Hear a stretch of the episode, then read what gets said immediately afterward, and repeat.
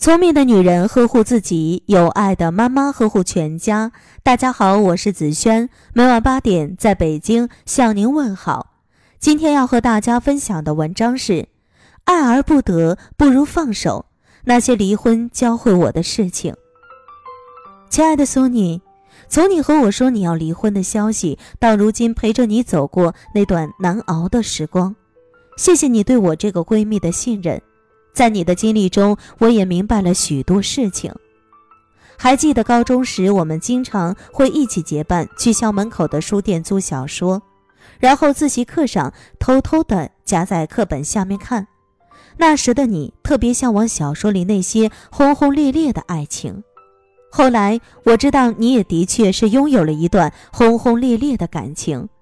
大学刚毕业，你不顾父母的反对，嫁给了比你大十岁的离异男士老高。婚礼时，你那幸福的笑脸，我至今都记得很清晰。现在看来，那时的我们也许是太过年轻，还不能理解生活中将会面对的难题。就如同所有的叛逆少男少女一样，越是不被看好的，就越要坚持；越是被反对的，就越要证明自己没错。我以为你嫁给老高会一直过得幸福，因为他长你十岁，你还没有经历的一切，他已经有足够的经验了，所以他有足够的能力去照顾你，也有成熟的内心去迁就你。在你刚结婚的第一年，从你和我聊天的字里行间，我能看到你的幸福与快乐。只是后来我工作忙，你也有了你自己的生活，我们慢慢的疏远了。没想到你再次联系，诉说的竟然是你要离婚的消息。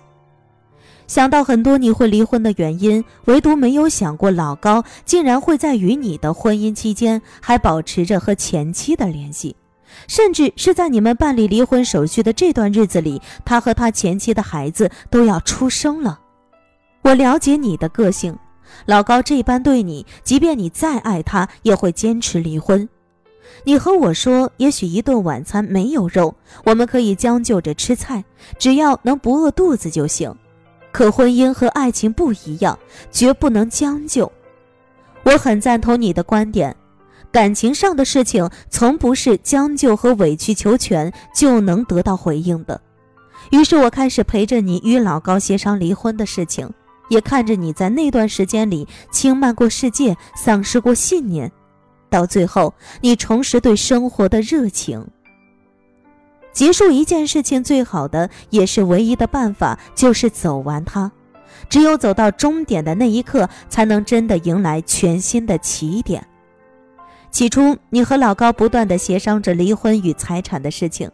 其实我几次想建议你，不如找个专业的律师代替你去，不是单纯的为了计较利益得失，而是这样可以大大提高效率。毕竟你和老高是两个曾经爱过，而现在你们变成了不再爱自己，自己也不怎么爱的陌生人。这样频繁的见面只会给彼此带来更多的苦恼，倒不如断得干脆一些。值得庆幸的是，老高虽然在感情上对不起你，但在其他方面并不是个混蛋，没有想着算计利益，你们的离婚还算顺利。刚离婚的那段时间，你总会问我，是不是你这个妻子不够好、不称职，所以老高才会回头去找他的前妻。我想说的是，在婚姻生活中，每个人都不会是尽善尽美的，总会有不足的地方。可真正爱你的人，会始终去发现你的好，而不是盯着你的不足去无限放大。那时候，我劝你凡事往前看，要放过自己。毕竟，有些人出现在你的生命中，就是要教会你成长，教会你分别的意义。还记得你离婚后的那段时间，你一度很消沉，对待任何事情都提不起兴趣。我一度很着急，这一点都不像我认识的那个积极向上的你。我总是激励你努力站起来，然后看着你挣扎着爬起来，又倒下去，再爬起来。看着你这样反复的折磨自己，我很着急，可也忽然间明白了，与其这样强迫你快速的走出来，这样急切的让你快乐起来，不如你自己来决定什么时候彻底的走出来。走出来的路很漫长，可你终究会明白，这段失败的婚姻只会是你人生的一个章节。人生是由许多章节共同构成的，你总会进入下一个章节。很多事情总要自己经历了才会明白。人这一生最重要的就是过程。许多事情出现在你的人生中，都只是为了教会你一些事情，丰富你的人生过程。爱情、亲情都会如此。只有自己看开了，这些曾经出现的人和事，才让生活更加美好有趣。很多时候，我们会感觉到痛苦，归根结底是因为有些事情放不下。看着你自己努力的向上挣扎着，可我知道你的痛没有人能够抚平，唯有你自己才能走出来，放下过去，重新开始。很高兴在故事的最后看到你学会了爱不了的人不如相忘于江湖，不如放过自己，进入人生全新的篇章。我也相信，在经历了这些之后，面对未来的人生，你会更加勇敢和坚定。我以为我会哭，但是我没有，我只是怔怔望着你的脚步，给你我最后的祝福。这何尝不是一种领悟，我把自己看清楚。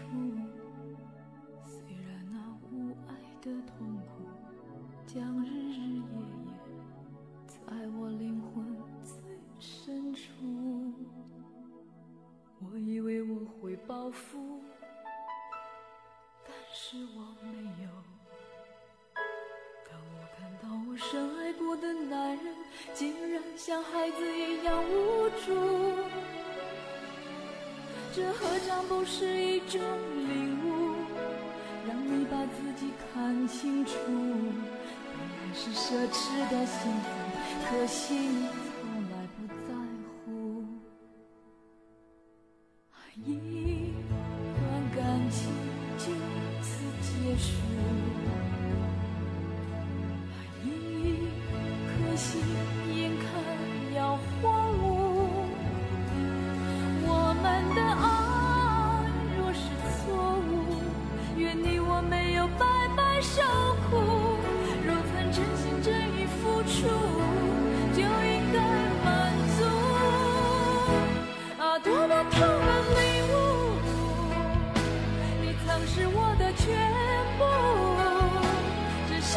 深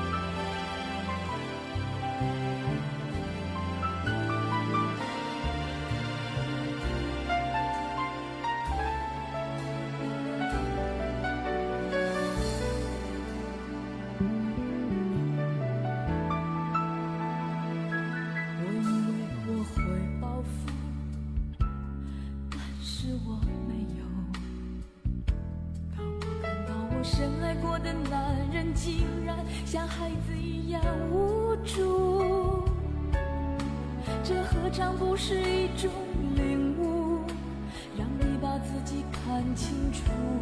被爱是奢侈的幸福，可惜你从来不在乎。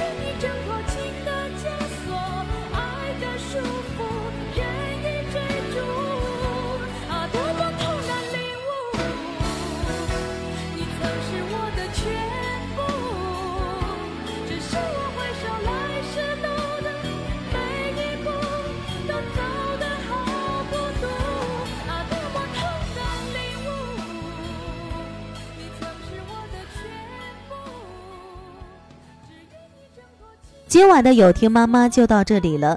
如果您觉得不错，请分享给您的朋友们吧。我是子轩，让我们明天再见，晚安。